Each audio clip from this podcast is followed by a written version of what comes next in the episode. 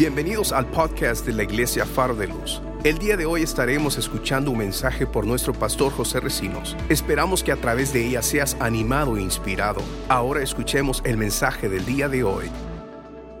Voy a entrar con el sexto mensaje de la serie de mensajes que le titulé Visiones Divinas. Hoy vamos a ir al libro de, Jeremías y vamos a ver ahí en el capítulo 1 eh, unos versos que nos van a ayudar a comprender. Vamos a leer los versos 11, 12 y 13 del capítulo 1 del libro de Jeremías.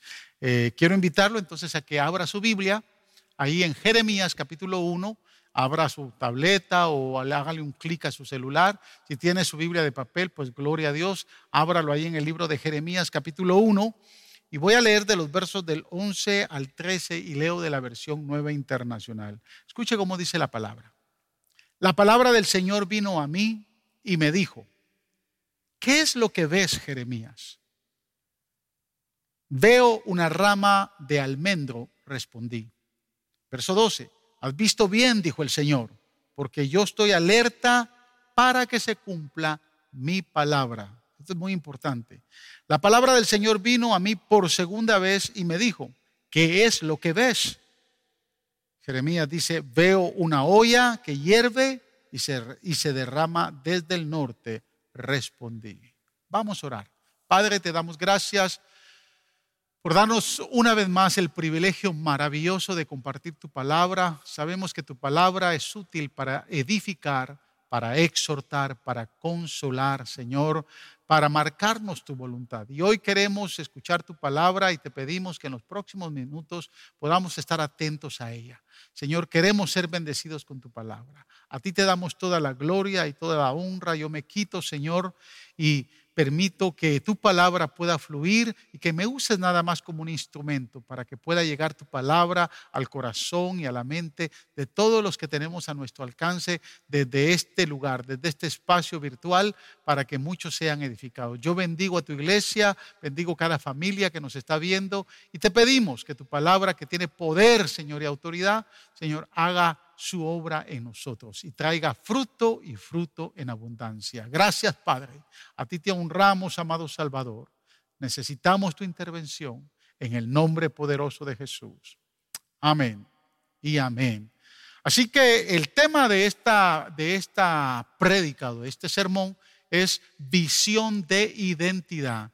Créame que después de que he ido entrando en la palabra y he ido eh, viendo los encuentros de visiones que Dios tuvo con muchos hombres de Dios, eh, me he estado dando cuenta el por qué Dios eh, me motivó a traer esta serie de mensajes.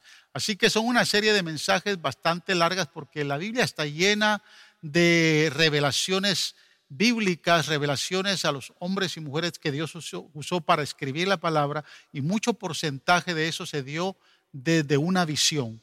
La visión es el lenguaje del Espíritu. Es lo que el Señor usaba en tiempos antiguos para de alguna manera revelarle a sus profetas, revelarle a sus siervos la palabra que tenía que, que tenía que recibir el pueblo. Y en este caso, hoy vamos a hablar de estas primeras dos visiones que tiene el libro de Jeremías. El libro de Jeremías está lleno de mensajes y visiones. Entre ellos hay muchos mensajes y visiones de castigo, de la ira de Dios, pero también hay muchos mensajes que tienen que ver con la edificación y el levantamiento del pueblo de Israel. Cuando leemos el libro de Jeremías nos vamos a encontrar de algo muy peculiar. Hay ciertos momentos cuando el profeta, hermanos, discute con Dios, pelea con Dios.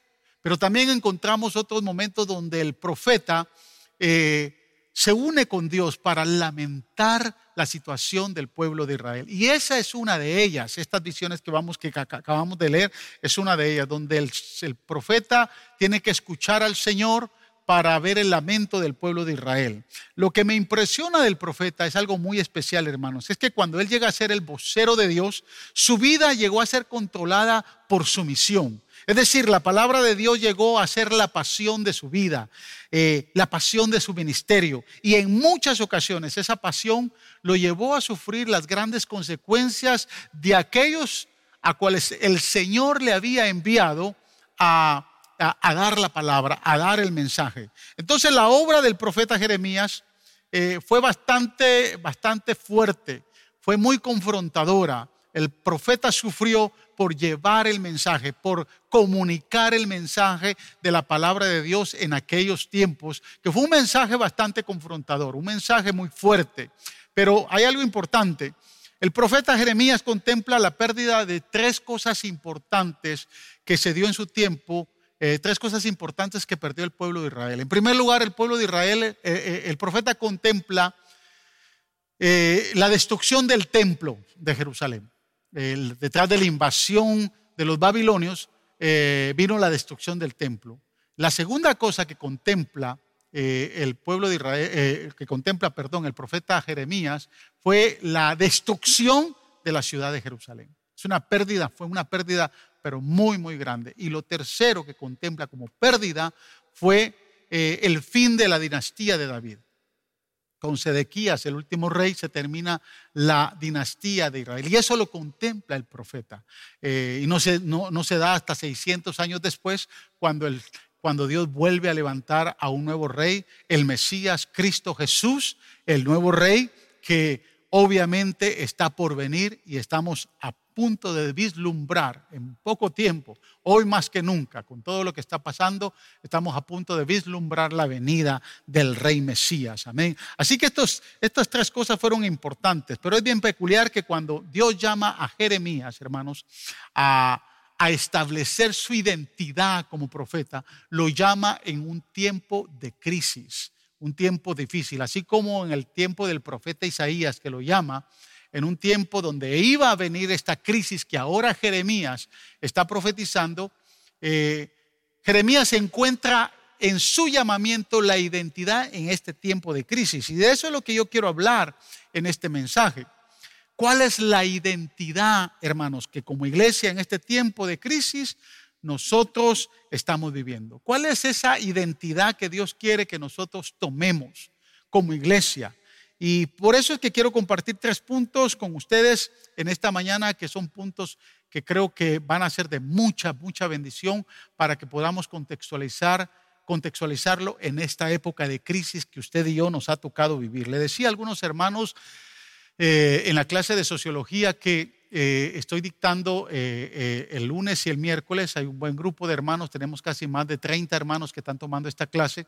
Y les decía que Dios nos ha tocado, nos ha dado el privilegio de vivir un tiempo bíblico. Yo no sé si usted le anima a esto. Eh, olvídese de la crisis que hay, de mucha necesidad. Yo soy de los que creo que hay algo muy, muy positivo detrás de esto porque Dios está en el asunto, Dios está en control. Así que nos ha tocado vivir un tiempo bíblico, un tiempo donde realmente hoy, si antes hablábamos que el Señor venía, lo hablábamos pensando en, en lo que nos dice la palabra, pero hoy estamos, estamos viendo hechos más reales. Y eso a mí me llena de gozo, aunque yo sé que estamos batallando en otros frentes y lo estamos haciendo a través de la oración, estamos conscientes de que no deja de ser un tiempo bíblico poderoso donde usted y yo podemos eh, disfrutarlo y poder saber que la palabra de Dios se sigue cumpliendo. Así que el primer punto que yo quiero compartir con ustedes es definir nuestra identidad en tiempos de crisis. Defina su identidad como iglesia en tiempos de crisis. Dios estuvo, hermanos, Dios tuvo que sacar a Jeremías de un, de, un de una zona de confort, de una zona de comodidad muy fuerte. Yo estoy convencido que Dios en este tiempo difícil, en este tiempo de crisis, en este tiempo de pandemia, también nos está moviendo de nuestra zona de confort, nos está moviendo de nuestra zona de deleite, de nuestra zona eh, de comodidad que hemos, eh, que hemos estado viviendo. Y quiero decirle, hay muchos, escúchame bien, hay muchos que en esta cuarentena, este tiempo de cuarentena, se han acomodado mucho. Esta, eh, eh, este tiempo de cuarentena lo han visto como una vacación, unas vacaciones alargadas, como que las redes y los medios los tienen muy entretenidos. Yo creo que hay muchos que pasan más tiempo en Facebook y en los medios que realmente eh, el haber aprovechado esta crisis, este tiempo donde usted está en su casa para poder orar más, para poder acercarse más al Señor, eh, para poder buscar más de la presencia del Señor. Porque hay otros que sí lo han hecho, hay otros que han entendido que es un tiempo para servirle a Dios, hay otros que han entendido que es un tiempo para doblar rodilla, hay un tiempo para hacer, este es un tiempo para hacer guerra espiritual, este es un tiempo para interceder, para clamar y gemir delante de la presencia de Dios. Es un tiempo donde tenemos que buscar más el rostro del Señor, es un tiempo para acercarnos más a la palabra del Señor. Y quiero que me escuche. Porque cuando Dios llama a, Jeremías y le establece su identidad, le dice algo muy importante que yo creo que nosotros como creyentes nos hemos olvidado. Y quiero entrar ahí, quiero entrar al versículo 5 del capítulo 1, porque lo que le dice Dios a Jeremías aquí, eh, también nos lo ha dicho a nosotros, pero a nosotros se nos ha olvidado. Mire lo que dice el versículo 5 del capítulo 1 del libro del profeta Jeremías. Antes que te formase en el vientre, te conocí. Y antes que nacieses, te santifiqué. Te di por profeta a las naciones. Wow, qué poderoso llamamiento. ¿verdad? Este verso, eh, quiero que me escuche, tiene, eh, contiene tres verbos que distinguen el llamamiento que le da identidad a Jeremías. Hay tres verbos poderosos ahí y vamos a entrar a ellos. En primer lugar, Dios dice, antes que yo te formase en el vientre, te conocí. El verbo conocer en hebreo, que es, la, es el vocablo yada, aparece alrededor de 951 veces en la Biblia. Y en su etimología original significa conocer en la, en la forma más íntima, conocer eh, eh, en la forma más profunda de una relación. Esta relación realmente solo se da cuando la, la relación eh, que se tiene con alguien es muy, pero muy personal. Por ejemplo, usted puede decirlo de su esposa o de su esposo, porque esa relación permite una intimidad muy fuerte, muy cerca, ¿verdad? Con sus hijos, ¿verdad? Una relación muy cercana. Pero hay algo muy peculiar. Eh, Dios le dice al profeta, desde que estaba en el vientre o antes de que estuvieses en el vientre de tu madre, yo ya te conocía. Se puede poner a pensar, hermanos, aquellos que debaten que el aborto es algo legal, que el aborto tiene que ver con el derecho que tiene la mujer. No, el aborto tiene que ver con un asesinato, porque desde, desde que, desde que eh, el ser humano es concebido en el vientre de una mujer, ya hay vida. Dios le dice al profeta, antes que estuvieses en el vientre, te conocí. Desde ese momento Jeremías supo que el propósito divino para su, para su vida venía desde que estaba en el vientre de su madre. Es aún más, desde antes de su nacimiento. Dios le había escogido como, como un profeta para las naciones. Ahora, la pregunta es no qué tanto yo conozco a Dios. La pregunta es qué tanto Dios me conoce. Yo, que usted, yo, yo quiero que usted reflexione en esa pregunta. ¿Qué tanto usted cree que Dios le conoce? ¿Verdad? Y usted podrá decir, bueno, Dios me conoce del todo.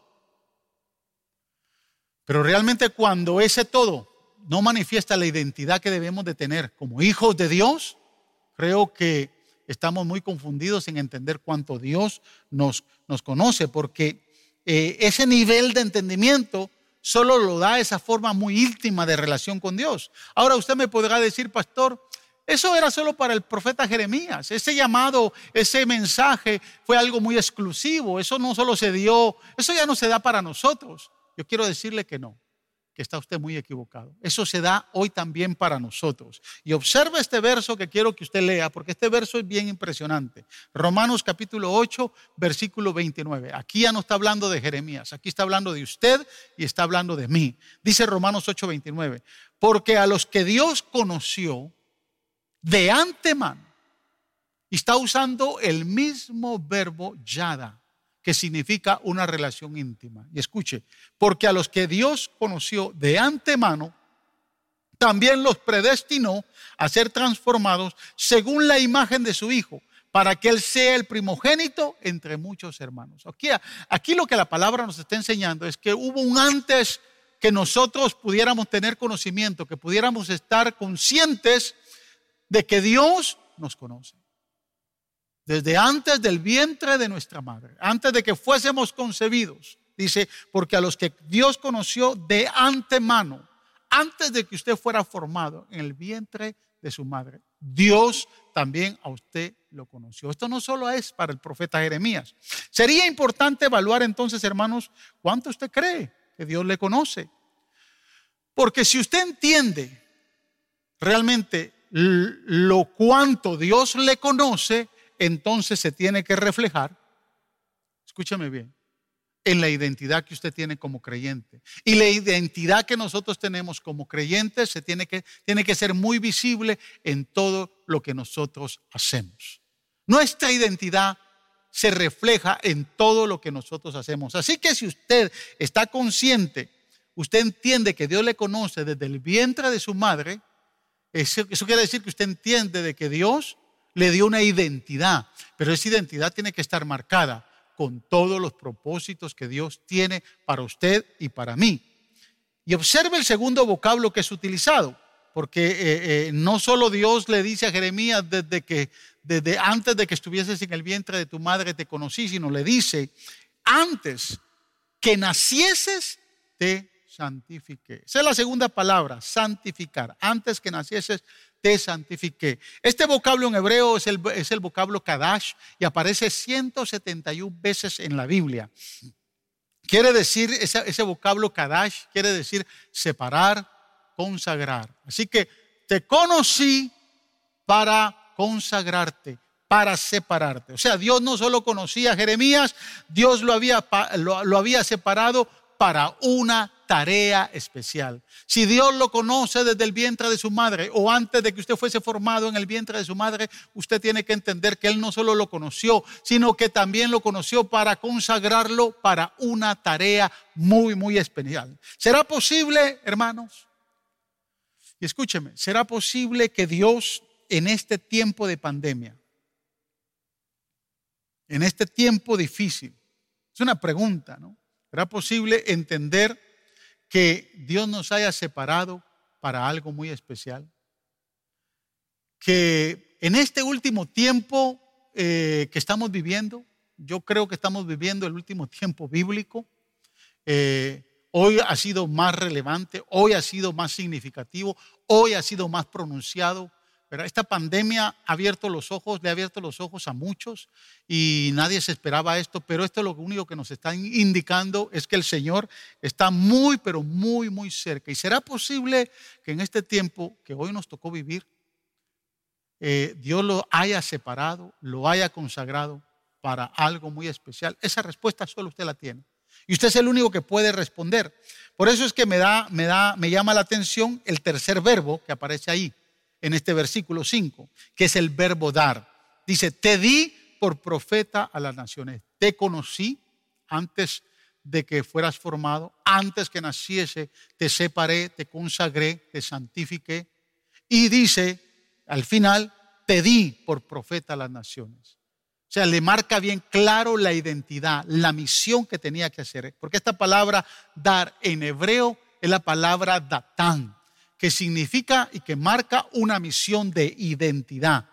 O sea, el joven Jeremías estaba asombrado, totalmente asombrado, lleno de miedo por haber sido nombrado profeta no solo para Judá. Dios lo estaba llamando, lo estaba asignando, lo estaba nombrando a ser un profeta, un profeta para Judá y para todas las naciones. Y esto tiene que ver con algo muy, muy contextualizado en nosotros. Me pregunto, hermanos, si en algún momento nuestro Señor Jesús nos comisionó, nos dio, nos consagró también a nosotros para las naciones, para algo especial. Observe la encomienda que Jesús le dio a sus discípulos antes de ascender al cielo. Y aquí yo entendí algo, una, una verdad espiritual muy fuerte. Eh, me, pude, me, pude, haber ido a Mateo capítulo 18, versos 20 y 21, eh, perdón, capítulo 28, versos 19 y 20 eh, me pude ir a, Marcos capítulo 16, pero me llamó la atención lo que dice Hechos capítulo 1, versos del 6 al 8, donde se marca una comisión, donde Dios nos comisiona para una tarea muy especial. Escuche, entonces los que estaban reunidos con él le preguntaron, Señor, ¿es ahora cuando vas a restablecer el reino de Israel? Mire qué pregunta tan especial y poderosa. Los discípulos le dicen, ahora que ha resucitado, vas a reinar sobre nosotros, vas a reinar sobre Israel. Porque si la muerte no pudo con un Cristo que resucitó, ahora que está resucitado, puedes empezar a reinar sin ningún problema. Ahora que te has levantado, hay poder y hay autoridad para empezar a reinar. ¿Será que lo vas a hacer ahora, Señor? Pero mire la respuesta del Señor en el versículo 7. No les toca a ustedes conocer la hora ni el momento determinado por la autoridad misma del Padre, les contestó Jesús. Eso quiere decir que en ese momento no era la hora.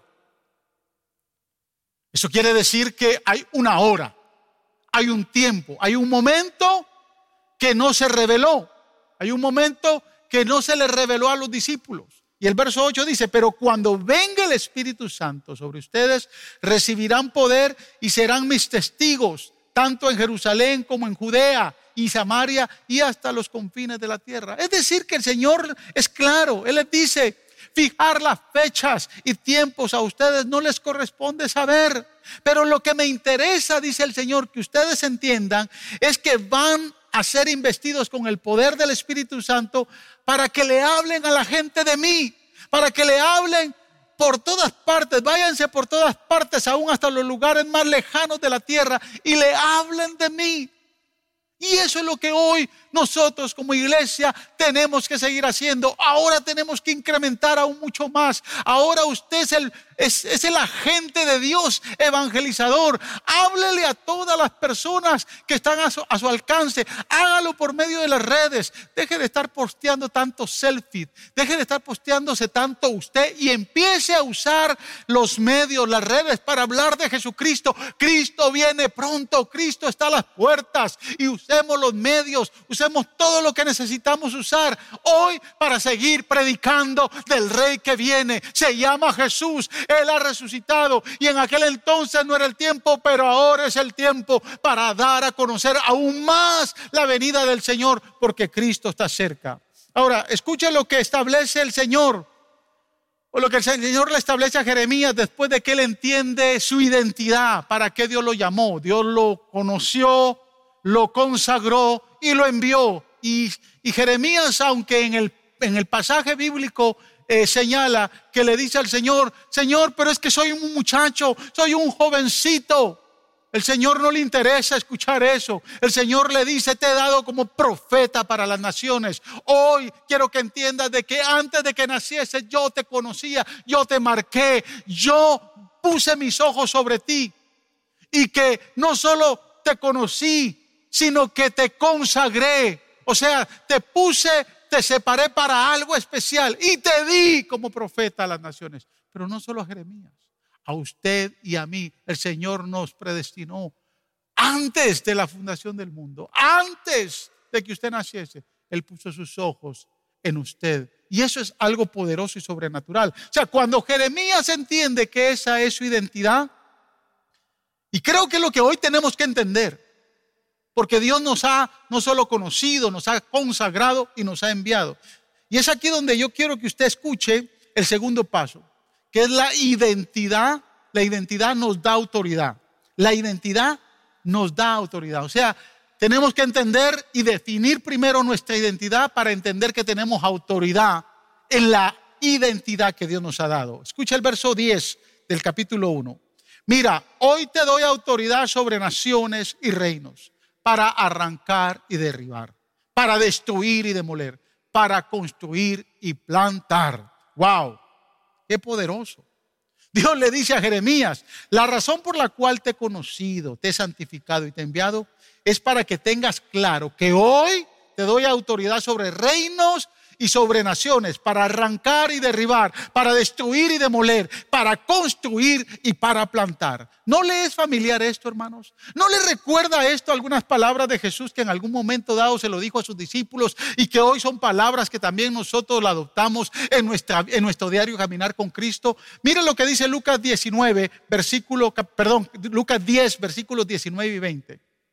Dice, sí, les he dado autoridad a ustedes para pisotar, para pisotear serpientes y escorpiones y vencer todo el poder del enemigo. Nada les podrá hacer daño. Sin embargo, no se alegren de que puedan someter a los espíritus, que puedan someter a los espíritus, sino alegrense, escuche, de que sus nombres están escritos en el cielo. Escúcheme, iglesia, hay algo muy importante en este verso. Dios nos ha dado una identidad antes de que naciéramos. Y esa identidad nos ha marcado con un propósito, una tarea especial. Y nos ha dado como profetas para las naciones. Pero nos ha dado autoridad. Y Él es claro, es una autoridad para pisotear serpientes, escorpiones y vencer todo el poder del enemigo. Nada nos podrá hacer daño. O sea, estamos confrontando una crisis donde tenemos que entender que nada nos va a hacer daño. Una crisis donde nosotros tenemos la autoridad no es un espíritu de temor, es un espíritu de valor, de valentía, como dice el, apóstol Pablo a los romanos, que nos ha dado un espíritu de coraje, un espíritu de valor, un espíritu de valentía, que clama en nosotros, no es un espíritu de temor, pero es una autoridad. Pero dice, a pesar de que ustedes hoy tienen esa autoridad para hacerle frente a esta crisis, a esta pandemia, no se les olvide que lo más importante es tener en mente de que sus nombres deben de estar escritos en el reino de los cielos. Y eso es lo importante, hermanos. Ahora escuche, los seis verbos que aparecen en este versículo 10, arrancar, derribar, destruir, demoler, edificar y temblar, definen la forma como Dios iba a tratar a las naciones de la tierra. Y los primeros cuatro verbos son verbos muy negativos habla de arrancar, de derribar, de destruir y de demoler. Son muy, muy negativos. Esto lo que afirma es que ninguna, escúchame bien, ninguna tradición histórica, ningún plan político, ninguna estrategia diabólica puede asegurar la supervivencia de un mundo que se encuentra bajo el castigo de Dios. Ahora, esto hay que contextualizarlo, porque yo muchas veces he dicho que lo que estamos viviendo no es un castigo de Dios. Pero los últimos dos verbos son importantes para entenderlo y contextualizarlo, porque son los verbos edificar y plantar. Esto lo que afirma es el plan de Dios para bendecir a un pueblo, para bendecir a una nación, para bendecir a la iglesia, para bendecirlo a usted. Esto nos deja ver que Dios, escúchame bien, puede hacer cosas nuevas. Edificar y plantar hablan de un comienzo nuevo, hablan de algo positivo. Y esto nos deja ver, hermanos, que después de una cuarentena, aún en circunstancias difíciles, y de mucho temor que hemos vivido después de una cuarentena, Dios va a traer algo nuevo. Dios va a traer algo hermoso. Dios va a empezar a edificar y a plantar. Dios es capaz de poner fin a cualquier pandemia. Es el único que le puede poner fin a esta pandemia. Yo sé que las autoridades, desde el gobierno federal como el gobierno estatal y aún nuestras autoridades locales nos dan el giro, eh, eh, el movimiento de, la ascensión y, y esperar llegar a esa curva para empezar a descender. Y muchos han estado preocupados porque eso no, eso no empieza a descender, al menos aquí en Estados Unidos no empieza a descender, pero yo quiero decirle que el único que le puede poner fin a esta pandemia es, hermanos, el poder glorioso de nuestro Señor Jesucristo. Y tenemos que estar conscientes de esto. Entonces podemos tener una visión clara de todo lo que está sucediendo. Y es aquí donde yo quiero concentrar la parte final de mi mensaje contextualizando estas dos primeras visiones que, que, que, tuvo el profeta Jeremías. Observe, quiero que me escuche. Muchas de las visiones de Dios no llegan como, no llegan como un anuncio asombroso, ni tampoco llegan como un mensaje de un mandamiento para obedecerlo de manera inmediata. Muchas de, de las visiones de Dios llegan con una pregunta. Y observe los versos 11 y 14 la pregunta que Dios le hace a Isaías en las dos visiones que le da. Dice el verso 11, la palabra del Señor vino a mí y me dijo, ¿qué es lo que ves, Jeremías? O sea, Dios le está dando una visión y le pregunta, ¿qué es lo que ves, Jeremías? Y él le contesta, veo una rama de almendro, respondí. Y el Señor le dice, ¿has visto bien? Dijo el Señor. Ahora escuche, porque estoy alerta para que se cumpla mi palabra. La palabra del Señor vino por, por mí, vino a mí por segunda vez y me dijo, ¿qué es lo que ves? Y ahora le dice, veo una olla que hierve y se derrama desde el norte. Respondí. Entonces el Señor me dijo, desde el norte se derramará la calamidad sobre todos los habitantes del país. Lo primero que Jeremías ve en su visión es una rama de almendro. El almendro, hermanos, es el primer árbol que florece en la primavera.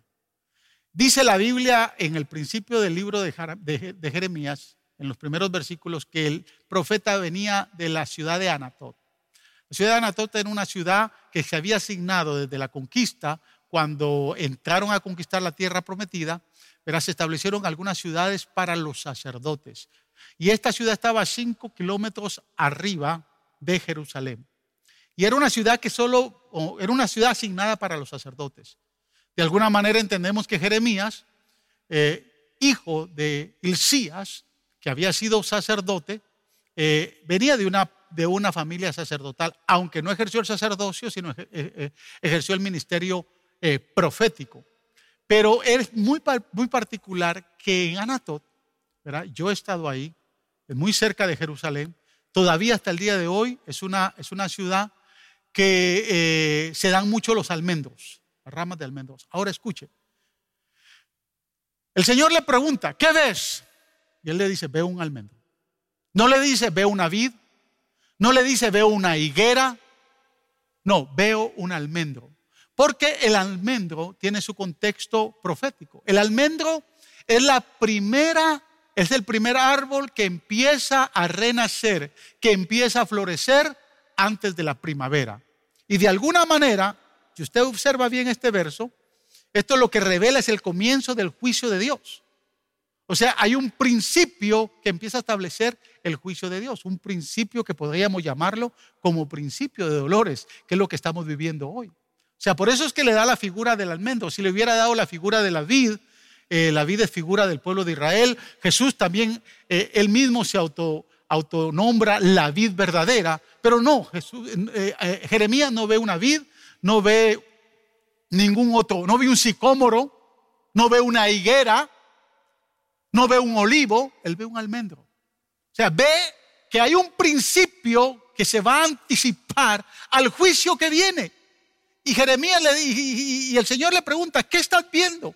Estoy viendo un almendro. Y el Señor le dice, escuche, el Señor le dice, has visto bien, Jeremías. Ahora observe, la palabra almendro es la palabra shaked en, hebreo.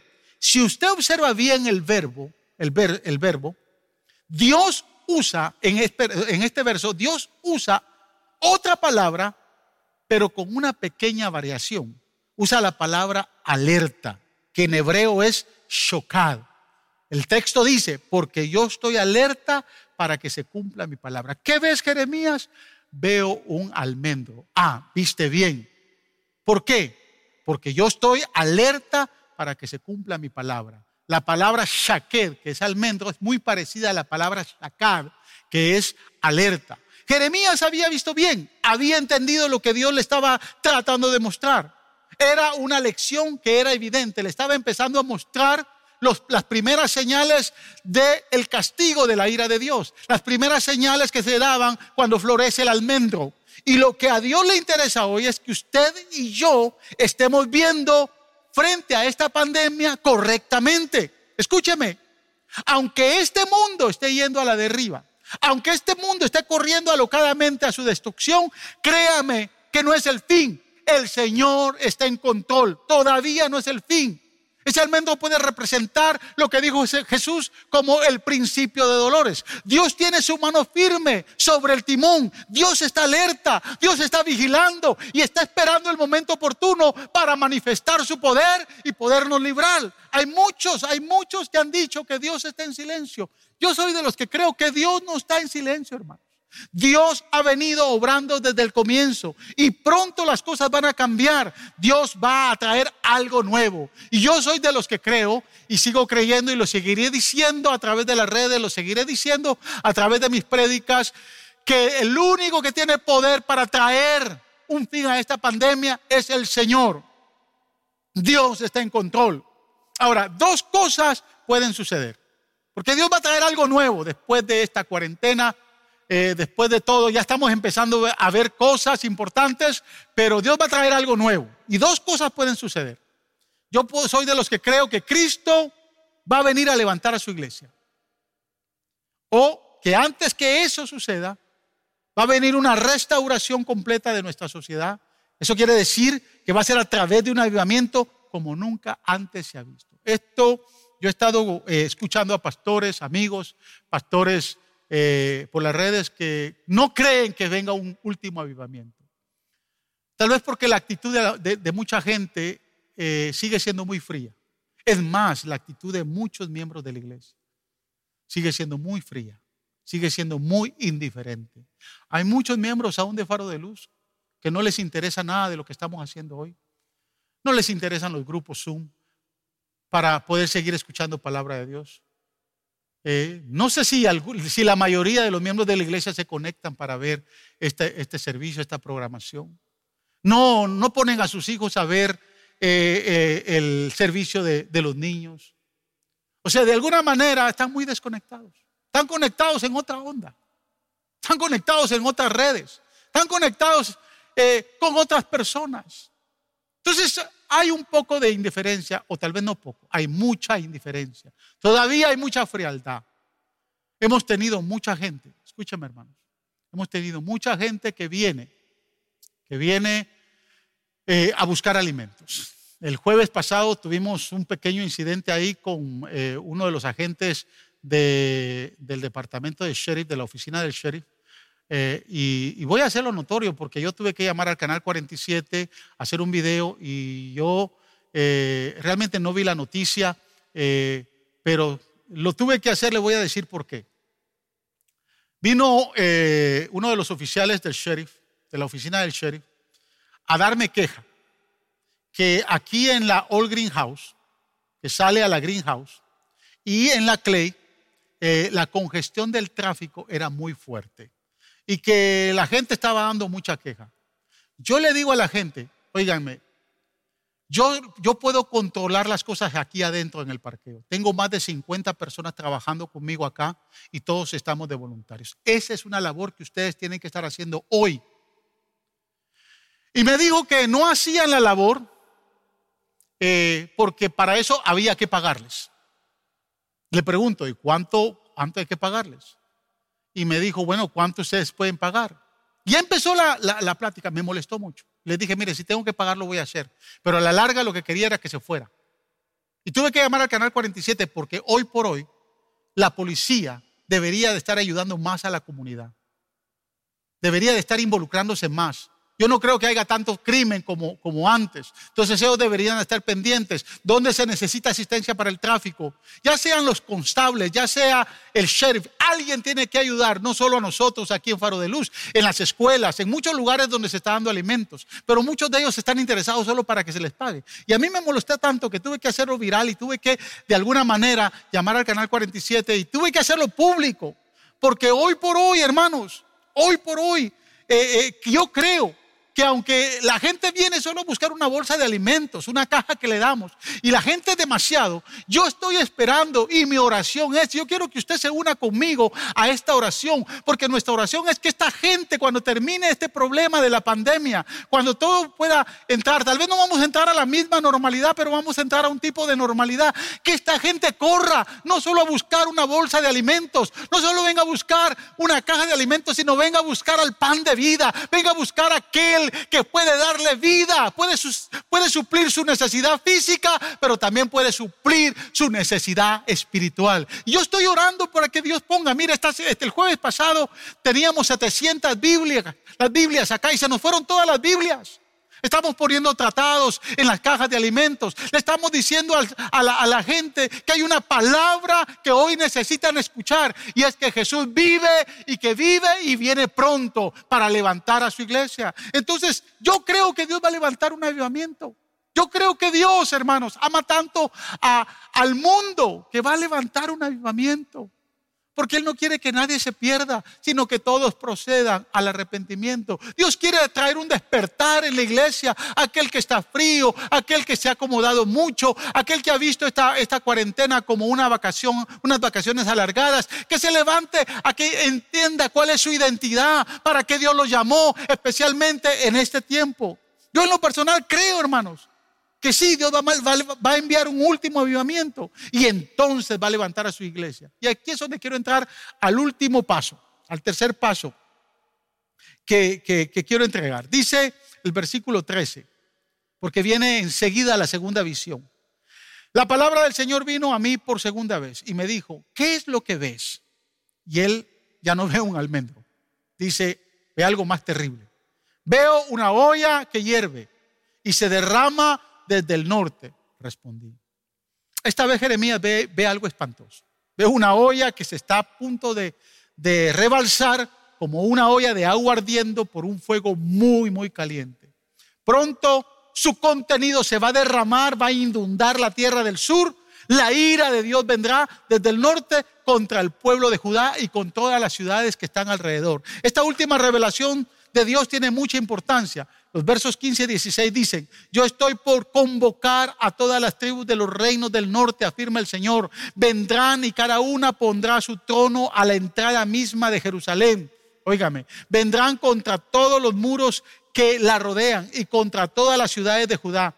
Yo dictaré sentencia contra mi pueblo por toda su maldad, porque me han abandonado, han quemado incienso a otros dioses y han adorado las obras de sus manos. El Señor, hermanos, anuncia que no solo Judá iba a ser afectado, sino una que no solo una nación iba a venir, sino una alianza de naciones. Afectará no solamente a Judá, sino a todas las ciudades a su alrededor. En cada caso, estas fuerzas militares iban a colocar, dice literalmente, su trono sobre la ciudad de Jerusalén. La ciudad y sus habitantes serían derrotados.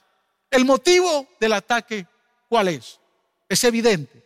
Es el juicio de Dios sobre la apostasía, sobre la idolatría, sobre la rebelión del pueblo hacia irse a otros dioses. Ahora, ¿no le suena familiar esto nuevamente?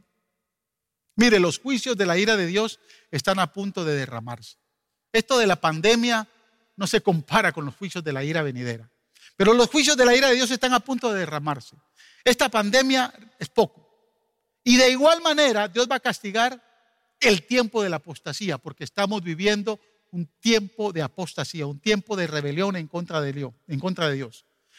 El juicio de Dios va a venir en contra de toda la inmoralidad sexual, en contra de la ideología de género, el asesinato de miles de miles de niños en los vientres de su madre, que los liberales lo han legalizado y le han dicho que es el aborto un derecho que tiene la mujer.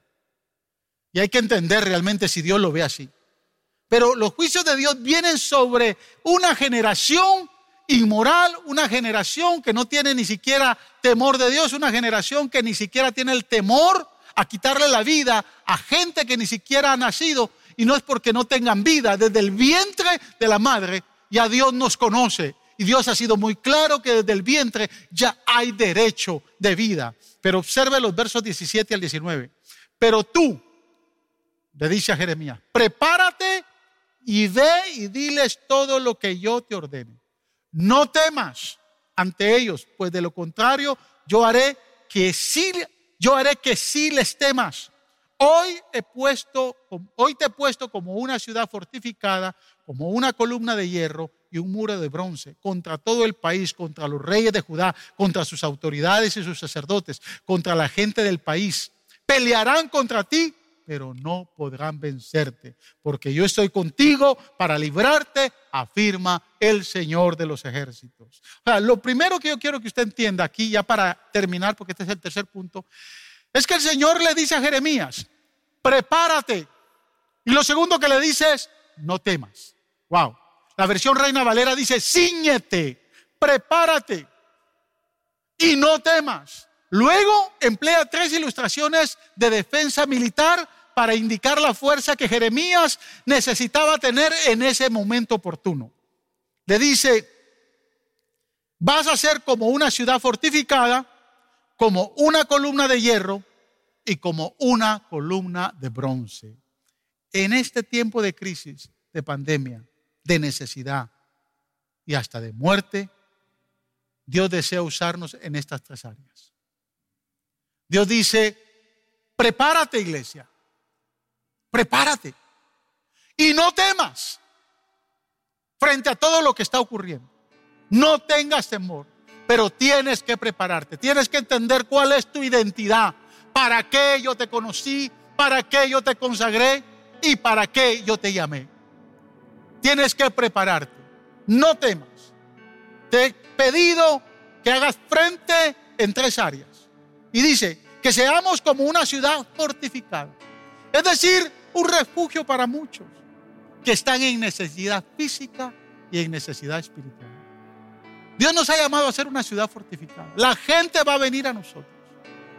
Lo dije la semana pasada. Una de las razones por las cuales le acepté al, al Banco de Alimentos dar dos veces esta semana y dos veces todas las semanas que lo hemos estado haciendo es por la gran necesidad que hay. Pero yo quiero decirle algo, algo que muy personalmente el Señor ha hecho conmigo y con mi esposa. Nosotros tenemos menos ingresos ahora. Tenemos la mitad de nuestros ingresos. Todos los que trabajamos en la iglesia, algunos les, tuvimos que cortar el salario, otros se quedaron con un poco. Los pastores tuvimos que dejarlos con, igual con la mitad del salario. Se acortó nuestro presupuesto. Pero ¿sabe qué el Señor me dijo? Me dijo, ahora que tienes menos ingresos, ¿qué vas a hacer? Sentí una, una madrugada que vine a orar aquí, que vengo todas las mañanas a orar ¿qué vas a hacer? Y le dije, Señor, hice un compromiso con el Señor. Bendecir a las familias que están en gran necesidad. Y de nuestro bolsillo con mi esposa. Todas estas semanas hemos estado bendiciendo a varias familias. Hemos estado dando una ofrenda especial a cada familia que ha estado en necesidad. Obviamente no estoy aquí para divulgar los nombres. ¿Y sabe qué? Con menos ingresos, no he dejado de diezmar. Y no he dejado de diezmar el 30% que siempre le, hemos dado a la iglesia. Porque siempre le hemos dado el 30%. Entonces ahora, posiblemente era para decir, bueno, voy a dar, voy a dar el 10%. No, sigo dando el 30% con la mitad de los ingresos. Y tomamos la decisión de bendecir una familia. Porque queremos ser una ciudad fortificada. Queremos ser que alguien pueda venir a nosotros. Esta semana me llamaron varias familias. Pudimos bendecir dos familias esta semana que, estaban en gran necesidad eh, y necesidad económica. Creo que es un tiempo para hoy ser una, una ciudad fortificada. Yo le motivo, porque hoy más que nunca estoy viendo la provisión. He visto una provisión impresionante. Dios nos ha provisto de una manera muy, pero muy especial. Tal vez en su momento vamos a dar testimonio con mi, esposa de cosas lindas que Dios ha venido haciendo. Pero no solo nos ha mandado a ser una ciudad fortificada, nos ha, nos ha llamado a ser una columna de hierro, es decir, un pilar, un bastión, donde muchos se puedan apoyar y puedan contar con nosotros. Iglesia, hoy es el tiempo de ser un pilar. Hay mucha gente allá afuera que nos necesita. Tenemos que estar fuertes, tenemos que salir al frente, tenemos que hacer iglesia. Mire, somos los pastores que le estamos haciendo frente a esta pandemia. Usted hoy no ve un evangelista, usted hoy no ve un profeta. Hay muchos profetas que quieren ser profetas, pero ¿dónde están los profetas? ¿Dónde están los evangelistas? Somos los pastores que con la iglesia estamos haciendo frente a esta pandemia. Una oración, pilar fuerte, únase al grupo de las damas temprano en las mañanas, póngase a orar, oremos por los miles, tenemos ya familias infectadas, en nuestra iglesia. Yo he tenido que llorar por teléfono y orar por, por ellos, porque fueron afectados, pero más fueron infectados. Entonces tenemos que ser una columna de hierro. Y finalmente dice, tenemos que ser como un muro de bronce, es decir, como una pared impenetrable. Que nuestras convicciones de fe como iglesia no puedan ser derribadas por ningún ataque del diablo. Hoy fácilmente alguien nos puede engañar, Cualquier basura puede venir, pero usted y yo tenemos convicciones de fe, convicciones de esta palabra poderosa que debe de mantenerse firme frente a cualquier adversidad del diablo que el diablo quiera traer No, tenemos que ser un, muro de bronce, una pared fortificada. Tenemos que proteger nuestras convicciones, tenemos que proteger nuestras declaraciones de fe, tenemos que proteger lo que hemos creído y seguiremos creyendo hasta que Cristo venga. Así que hoy por hoy, identifique su identidad. Tenga autoridad sobre la identidad que Dios le ha dado. Y sea una posibilidad, sea una ciudad fortificada, sea un pilar de hierro, sea un muro de bronce, porque esta comunidad y este mundo nos necesita como iglesia. Voy a orar, voy a orar para, para que la iglesia sea bendecida y que usted se siga motivando para seguir cumpliendo la voluntad del Señor. Padre, en el nombre de Jesús, oro, Señor, hoy por muchas vidas que han sido afectadas. Tenemos, Señor, familias que han dado positivo. Algunos están en el hospital. Te pedimos por ellos. Tú eres el único que los puedes levantar. Tú eres el único que puedes hacer el milagro poderoso. Y ruego en el nombre de Jesús por no solo los miembros de nuestra iglesia, los familiares de miembros que fueron infectados, fueron contagiados, sino por los miles y miles, Señor. Hoy, Señor, nuestra sociedad, nuestra comunidad nos necesita. Y oro por tu iglesia para que la fortalezcas y que pueda ser, Señor, un muro de bronce, un pilar de hierro, pueda ser una ciudad fortificada en este tiempo de pandemia. En el nombre de Jesús, bendice a tu iglesia, Señor, para tu gloria. Gracias, Señor. Finalmente, en 15 segundos más, si usted es de los que entró por primera vez o alguien lo invitó, no lo sabemos, estamos teniendo mucha gente que, nos está viendo. Quiero invitarle a que si usted no conoce a Jesús como Salvador, hoy haga ese compromiso con Él. Simplemente con esta oración. Dígale, Señor Jesús, vengo delante de ti. Entrego mi vida. Limpia mis pecados. Tu sangre derramada en la cruz tiene el poder para limpiar mi vida de pecado y hacerme nuevo. Hoy te recibo como mi Señor y Salvador de mi vida. Gracias por tu amor y por tu perdón. Amén y amén. Dios les bendiga, amados hermanos. Esperamos verles la próxima semana. Amén.